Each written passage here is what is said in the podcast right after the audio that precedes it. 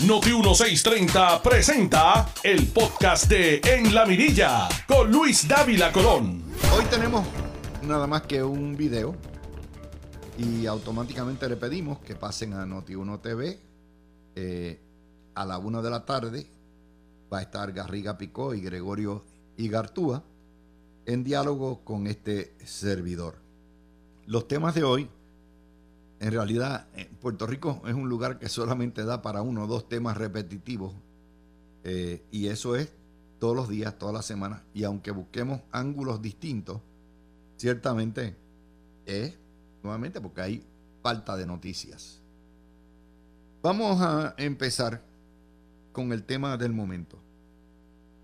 Ayer, en horas de la tarde, 15 miembros de la Junta de Gobierno del Partido Popular ante el apercibimiento de que Jesús Manuel y su achichincle, Toñito Cruz, iban a meterle sanciones disciplinarias a los 14 legisladores del Partido Popular que aprobaron una reforma laboral o unos cambios, no laboral, perdón, electoral, que no quería el liderato, el presidente del partido, ni Toñito.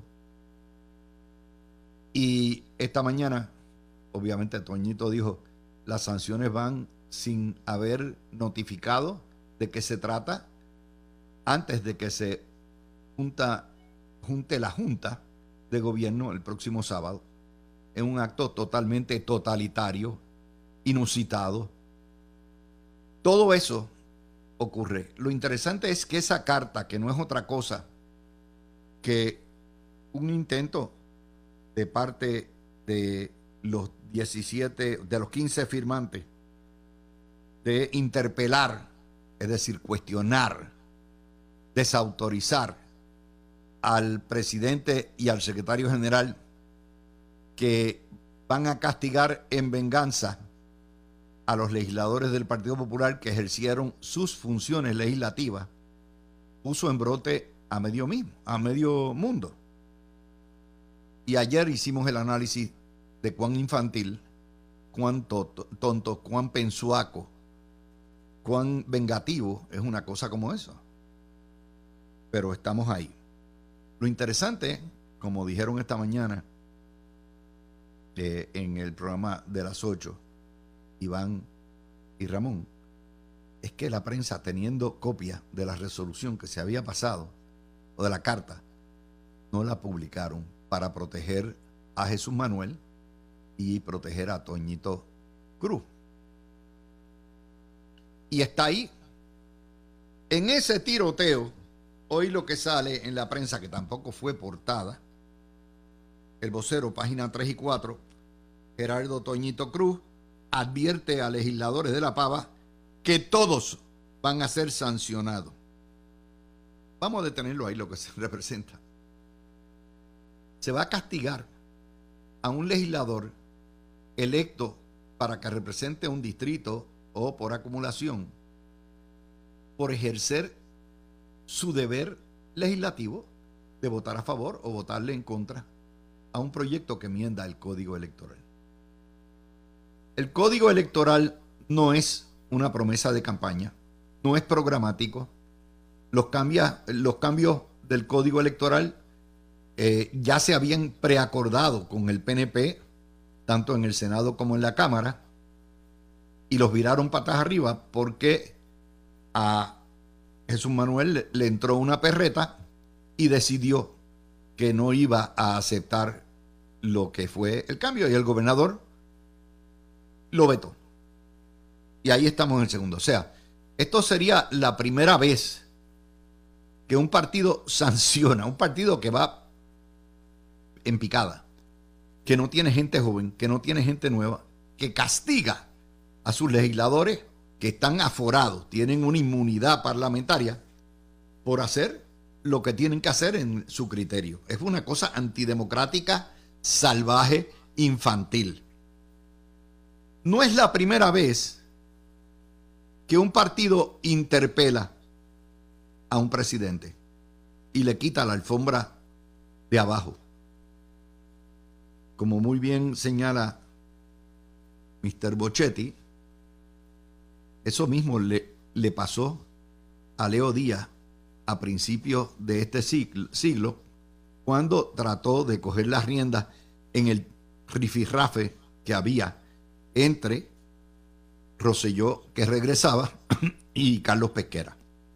Y le quitaron el poder. Y con anterioridad a eso se lo hicieron a Norma Burgos también. Y es la situación, o sea, ahí es donde estamos. Esto, como les digo, tiene, tiene guata y tiene mucha, eh, muchas roñas. Muchas roñas. Además de eso, es totalmente inconstitucional lo que hacen. Primero porque es una función legislativa legítima. Segundo porque desde el caso de los Pava Clintons, un partido no puede sancionar a legisladores de su partido, mucho menos quitarles candidaturas, negarles o discriminar contra ellos. Eso se decide en primaria. Y tercero, por la falta de debido proceso de ley. Se está castigando sin darle oportunidad de ser oído se está castigando desde ahora con sanciones sin tan siquiera tener una vista pública. En el medio de todo eso, porque la defensa de Toñito Cruz es, esto es un compromiso institucional. Falso. Sobre ese proyecto en particular, no hay nada en el programa del Partido Popular que los ate con los detalles que se aprobaron no es nada institucional ni un compromiso programático fuera de que se comprometieron a cambiar la ley electoral que los benefició. Ellos perdieron la elección a nivel ejecutivo, pero salieron beneficiados, controlaron Cámara y Senado y 41 alcaldías. Pero vamos a, a dónde estamos. A la vez que esto va ocurriendo, en la página 6 el alcalde de Ponce, que es un código penal ambulante, alega revanchismo político y dice que las investigaciones sobre el préstamo que cogió y que obligó a sus empleados municipales a, pagar, y los donativos que recibió de Oscar Santa María, aunque no hubiese un, ¿cómo se llama? Un quid pro quo, que eso es un invento del PNP. Le meten sal a la herida. El, el pus de la corrupción en el partido que ha permitido el liderato de Jesús Manuel y de Toñito Cruz y que no se atreven a tocar, no es meramente Ponce. Mayagüez, ayer hicimos el listín de municipio. En ese tiroteo sale Sila María Calderón y truena contra Tatito por no incluir a Jesús Manuel. De manera que ya tenemos tres ex gobernadores metiendo la cuchara en el Partido Popular. Aníbal, que no se retira, y es hoy politólogo del Canal 11. Alejandro, que no se retira y que es el manejador de Jesús Manuel. Y ahora Sila, que también es alcahueta de Jesús Manuel. Esa es parte de la tragedia que tiene el partido. Imagínense que Luis Fortuño y que eh, Pedro Rosselló y que Ricardo Rosselló estuvieran tomando injerencia en cuanto a los asuntos internos de la presidencia y del partido y de los legisladores. Serían de dictadores para abajo, los llamarían, caerían a palos. Y eso es el score al día de hoy. Claro, como yo les decía ayer, y vamos a analizar a la una de la tarde, hoy vimos aquí en primicia que Jennifer González canceló su viaje a Guam y por lo tanto prepara ya sus batucadas para hacer su entrada triunfal como derecho tiene y el chihichija y todo lo que hay en lo que probablemente será su primer acto de, de afirmación de candidatura que puede ella anunciar tanto mañana como el viernes en la convención o sencillamente no anunciarlo. Todo va a depender. Y la idea es que la batucada les les robe el trueno a Pierluisi. Y eso es perfectamente democrático y perfectamente legítimo en un partido. Pero no les tengo que decir que si los dos candidatos no manejan bien esto, los titulares del lunes, martes, miércoles, jueves, viernes y sábado y la semana que viene serán el Partido Popular está dividido. Titulares que no le van a dar ni cerca al Partido Popular con lo que está pasando. Pero eso está ahí y está pendiente. Y como les analizamos esta semana, está también el presente ausente o el ausente presente. que va a hacer Ricardo Rosselló? Que se le agota el reloj político para las elecciones del año 24 en la medida que la fecha de erradicaciones empieza en diciembre primero y termina a finales de diciembre. Es decir, estamos a cuatro meses plazo y si va a levantar dinero, pues ahí está. La segunda nota que tenemos hoy también tiene que ver con elecciones. Los recaudos de los partidos menores en el año, en este año de junio 23, este primer semestre de este año, ascendieron entre todos 290 mil dólares. El PIB levantó 143 mil, Dignidad 45 mil, MBC 110 mil, entre todos 298. Y ayer el comentario en todos los programas era el grupo de los Fabiolitos, Somos Más, levantó en un pack 628 mil dólares y gastó 626 mil y nadie sabe la hora que es, salvo que los principales de ese movimiento son expopulares o jóvenes populares que están ahí. Pero ¿quién lo fondea? De nuevo, ese PAC levantó 628 mil dólares, mientras que los partidos todos juntos, chiquititos, lo que levantaron fue 298 mil una gran interrogante y buscaremos a ver si Gregorio Gartúa y José Garriga Pico nos tienen la contestación de dónde tela si la araña no teje. Por otro lado, nos dice Metro, estas son historias de Metro, que Pierluisi recaudó en este primer semestre un millón. Entre Pax y lo que es su candidatura, Pierluisi debe tener cerca de 3 millones o 4 millones de dólares. Que no significa nada porque la prensa le da publicidad a todos los que son enemigos de la estadidad en decenas de millones de dólares. De manera que todo lo que recaude el PNP se queda chiquitito comparado con lo que hay. Pero por ser el partido de gobierno y el candidato hasta ahora ¿verdad? del oficialismo, hasta que lo venzan en primaria, esa es la cantidad. Puesto de otra forma, Pierluisi ha recaudado en este semestre, nada más, el primer semestre, tres veces más de lo que han recaudado todos los demás partidos juntos. Si usted le añade el Partido Popular, que recogió 110, pues entonces sumaría eso a 400 mil dólares. De nuevo, eh, nada más que Pierluisi en esos seis meses ha recaudado un 40% por encima de los demás partidos.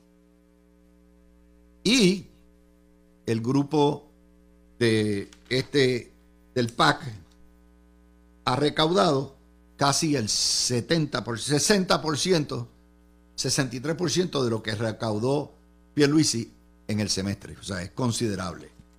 Y es un factor que tenemos que ponderar en lo que es el análisis político, porque ya estamos en año electoral para todos los efectos prácticos.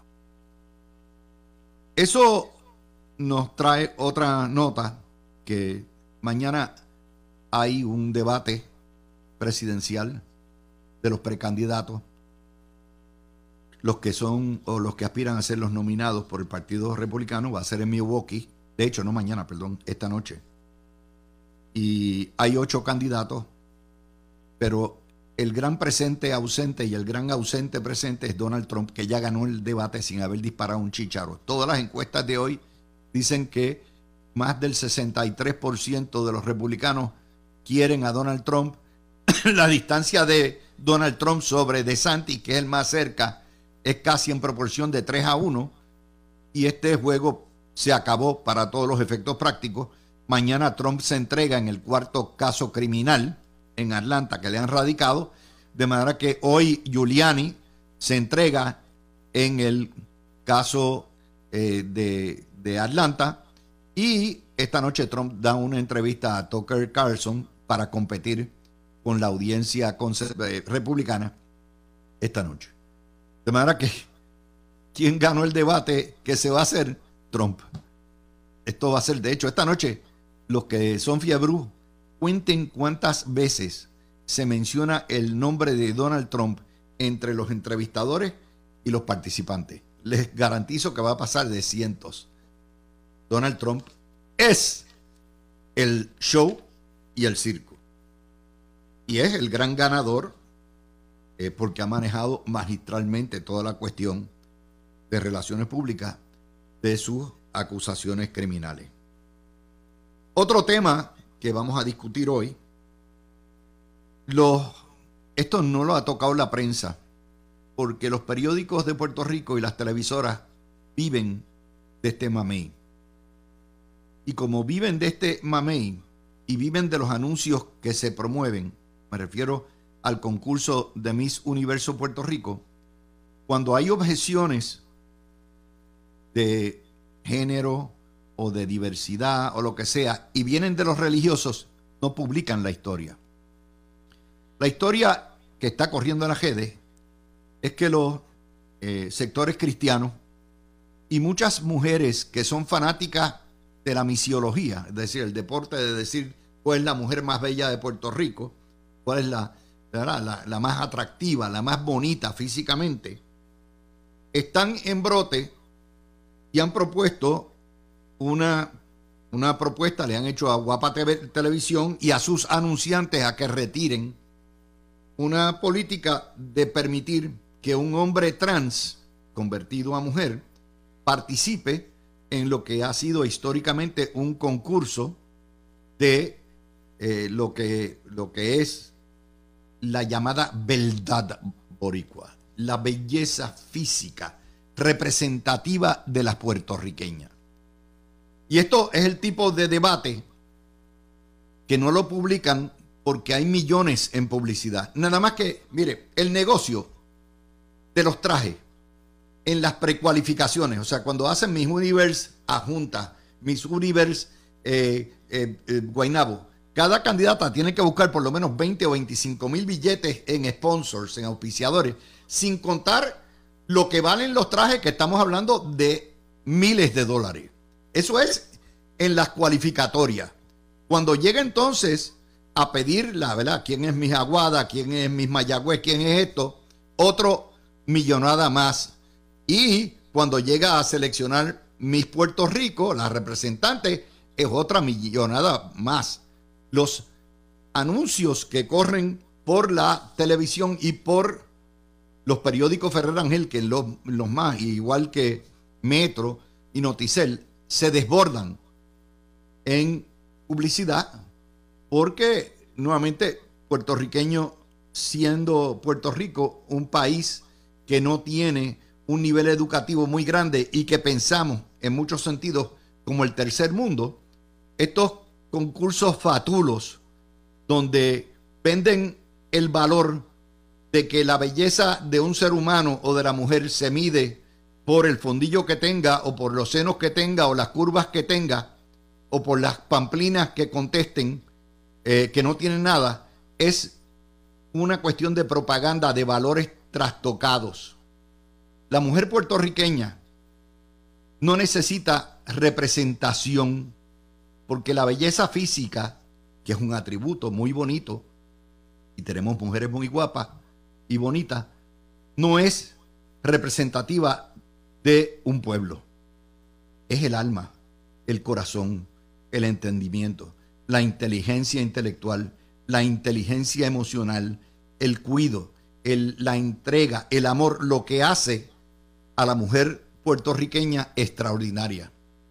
Y en mi libro toda la vida, y tengo escrito un montón de artículos y hasta parte de los libros, tocando ese tema. ¿Por qué? Porque se ha utilizado este concurso tercermundista para mantener tranquilos a los puertorriqueños, dóciles. Y es un engaño. Pero más allá de eso, no se publica este tipo de ataque que es, nuevamente, un debate razonable. Aquí cualquier cosa de diversidad de género y preferencia sexual forma primeras planas 20 veces. Imagínense esto, que están pidiendo hasta boicot de la estación o una de las estaciones de mayor audiencia en Puerto Rico, Guapa Televisión, y del concurso, que es una de las marcas de fábrica más rentables de Puerto Rico. No lo tocan. Y no lo tocan porque formarlo eh, equivaldría a perder dinero y que la gente se dé cuenta que todo esto es artificial, que todo esto es embuste, que todo esto es parte de lo que es el machismo y el patriarcado, precisamente porque porque explota el físico de la mujer para hacer billete.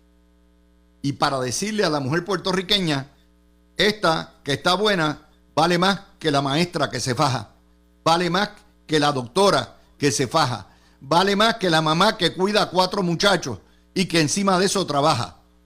Esa es la falsedad de todo esto. Si la gente empieza a discutir esto y entiende perfectamente cómo nos manipulan, eso se llama adoctrinamiento nacionalista, tontejo, entonces pierde audiencia. Y si pierde audiencia, mire, it's billet time.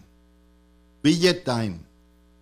Ese es otro tema que va a la yugular de las cuestiones, porque nos quejamos que Puerto Rico no tiene valores o que se están perdiendo. Sin embargo, la prensa es la primera que promociona esos valores falsos. Es como eh, esta cuestión de los 12 magníficos, que no son tan magníficos nada, y como quiera dicen que representan la cría boricua y todos son criados, nacidos y entrenados, menos uno, en Estados Unidos. Hablando, ¿verdad?, de lo que es eh, el suplantar lo que es el baloncelista criollo. Eso es otro de los grandes embustes que nos meten como parte de la eh, propaganda, ¿verdad?, que nos espetan todo el tiempo. Otra de las noticias que vamos a discutir hoy hay 17 mil vacantes en la industria de turismo. Recuerden que hay 40 mil vacantes en la industria de construcción. A pesar de que hemos roto récord de pasajeros aéreos, la, fuerza laboral sube por 8 mil. Los restaurantes y las hospederías están llenas. Y el gobernador acepta dificultades para reclutar.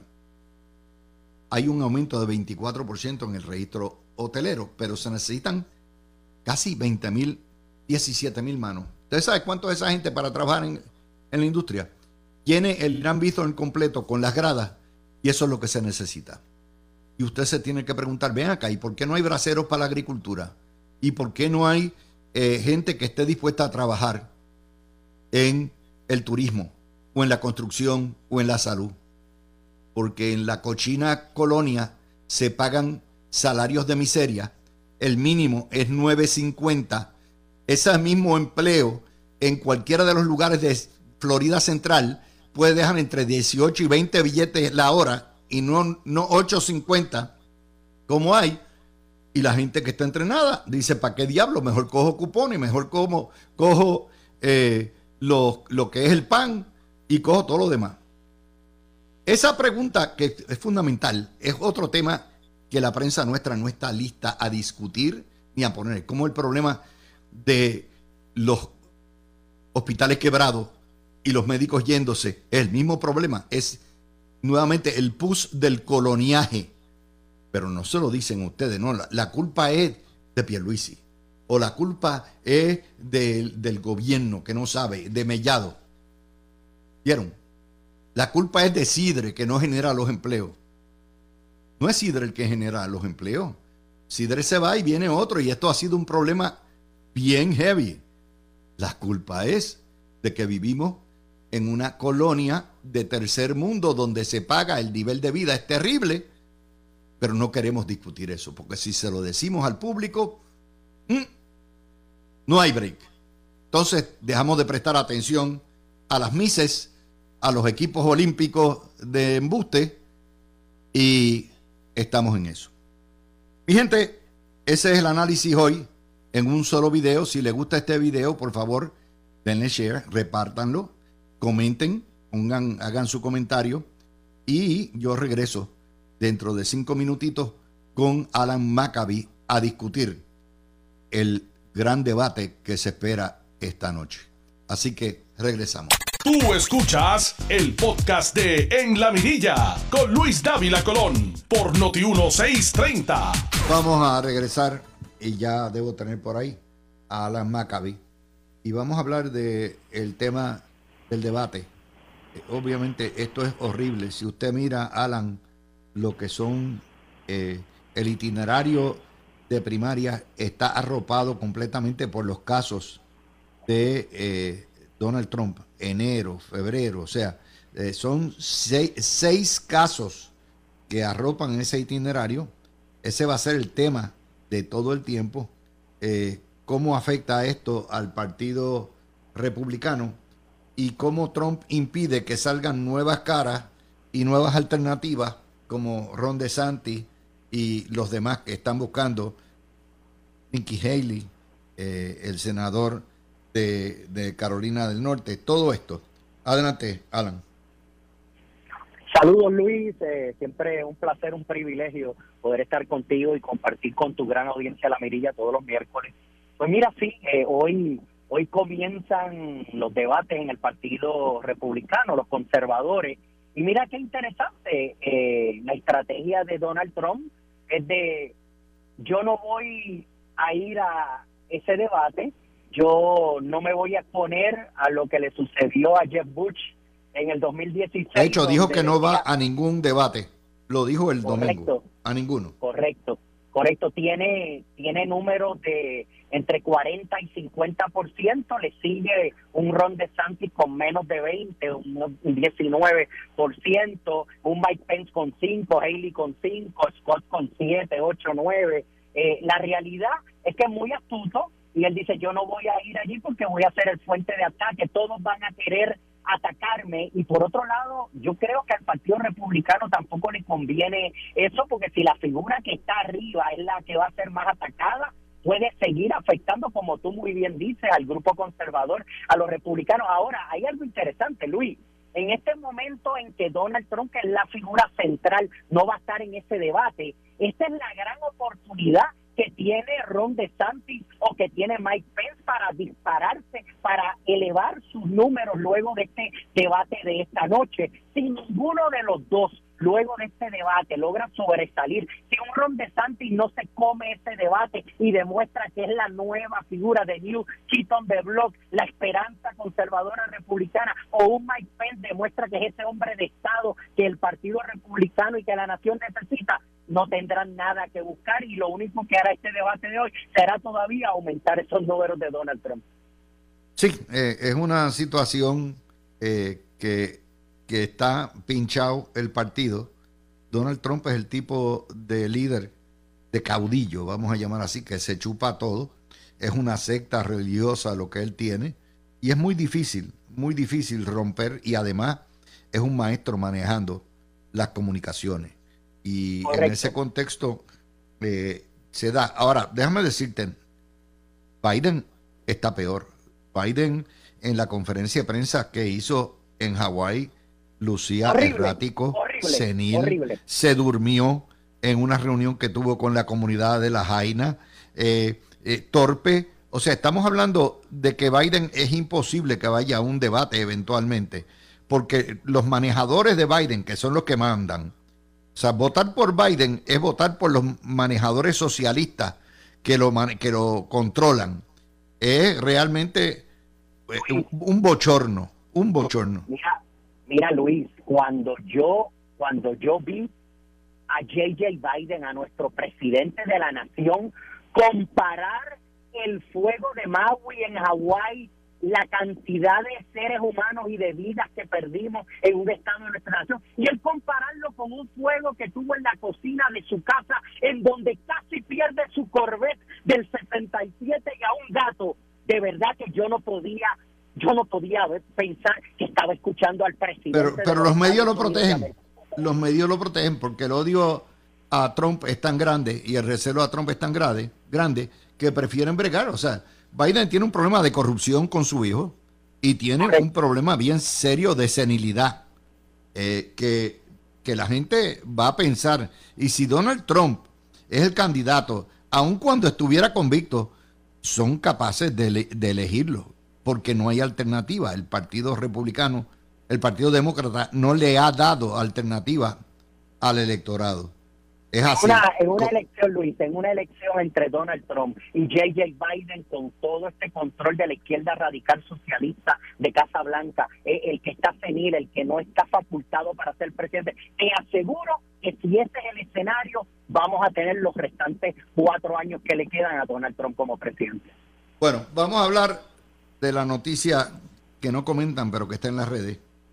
Eh, la, guerra o el boicot y las protestas contra Guapa Televisión y Mis Universos por haber puesto un transexual, un hombre transexual, eh, para competir con las mujeres en el concurso de la belleza puertorriqueña Mis Universo. Eso conlleva y tiene unas consecuencias ideológicas, unas consecuencias bien grandes eh, y quiero que pongas, ¿verdad? La prensa no lo cubre porque no le conviene, pero ahí está. Mira, Luis, las grandes feministas, eh, feminazis, eh, militan y habitan los partidos de izquierda, que es la radical socialistas de cartón. Y es triste cómo, cómo están destruyendo la esencia y lo bello de ser una mujer. Una mujer que es la única que, que puede dar vida, que puede traer un hijo al mundo, la, la, la, belleza, como tú comentaste al principio, no solo la física, la, la, belleza por dentro que tiene esa mujer multifuncional, la mujer que lo hace todo y lo hace todo bien, que es madre, amiga, hija, esposa, profesional, lo hace todo magistral. Y ver cómo estamos tirando a un lado a la mujer, humillando a la mujer para convertir a hombres en mujeres. La franquicia de universo ahora dominada por un transgénero, que es un hombre... Que está bien, es un negocio. O sea, yo no, yo no me pongo a juzgar el que los trans participen. Yo lo que me pongo a analizar es las consecuencias que eso tiene en audiencia, en venta, si le meten un boicot bien heavy, y en lo que ha sido uno de los instrumentos de propaganda nacionalista fatura más grande que ha tenido el independentismo en Puerto Rico. Claro, y tú sabes que yo soy conservador y yo para mí los eventos femeninos eh, de, de cualquier género, de deporte, de, eh, de lo que sea, son para las mujeres. Los hombres son hombres, las mujeres son mujeres. Tú eres como nace. Ah, yo respeto que tú te quieras sentir como quieras. Yo respeto que tú ames de la forma que quieras y que ames a quien tú quieras como tú quieras. Pero el hombre es hombre, la mujer es mujer y no podemos seguir atentando contra las cosas que que desde niña una mujer se prepara para, para ir a un concurso, si eso es lo que le motiva, para ir al deporte, para ganar una medalla de oro. Muchas con eso que consiguen sus becas y van a estudiar y que ahora hombres fracasados se conviertan y se transformen en mujeres. Bueno, yo no utilizaría la palabra fracasado. Yo sencillamente utilizo lo que es, eso es desnaturalizar la franquicia y desmontar lo que ha sido uno de los instrumentos del patriarcado y del machismo puertorriqueño en mantener sumiso al pueblo. Eso es otra cosa. Pero te, tengo otra cosa. A nadie se le ocurriría hacer un concurso del bebé más bello. Los bebés, todos, son lindos, son angelitos de Dios. La, la, belleza física, el color lo que, de un bebé no se puede medir en un concurso comercial porque es trastocar lo que representa un hijo, lo que representa la maternidad. Bueno, pues así de absurdo es que en este país se ha convertido en una cosa de, sagrada el juzgar a la mujer y decir, esta me representa a base del fondillo y del seno. Yo creo que eso es una soberana barbaridad y el día que este pueblo madure y entiende que lo están manipulando, entonces nos quejamos de que hay un machismo y que los machos le caen arriba a palos a la mujer y la usan de símbolos sexuales. Oye, si el periodismo, las telediarios, este tipo de concursos lo que utiliza precisamente mercadear la mujer como símbolo sexual, que nuevamente, en vez de respetarse, no, no, no, solamente vale la bonita. eso es absurdo. Y, la mujer tiene una esencia y una belleza, aparte de que la mujer es una líder, la mujer, la mujer en todo lo que entra aporta y, lo hace bien, lo hace grande, puede hacer múltiples tareas y cosas y todas hacerlas bien. Eh, en muchos lugares es, la, es la que lleva las riendas de, de, de, las compañías o de la casa o de donde quiera que están. Pero como tú dices, Luis, la, la falta de que el ideal de independencia no existe en Puerto Rico, que a la mala no lo quieren hacer tragar, este falso nacionalismo y el deporte en los concursos para con eso tratar de mantener una identidad de un nacionalismo que, no existe porque nuestro país es los Estados Unidos de América, nuestra nación es los Estados Unidos de América y somos un Estado que queremos ya convertirnos en un Estado soberano, integrado y ya asegurando esa ciudadanía americana, el ser americano pero a la mala nos quieren seguir confundiendo, quieren seguir jugando y, como tú dices, utilizan a la mujer.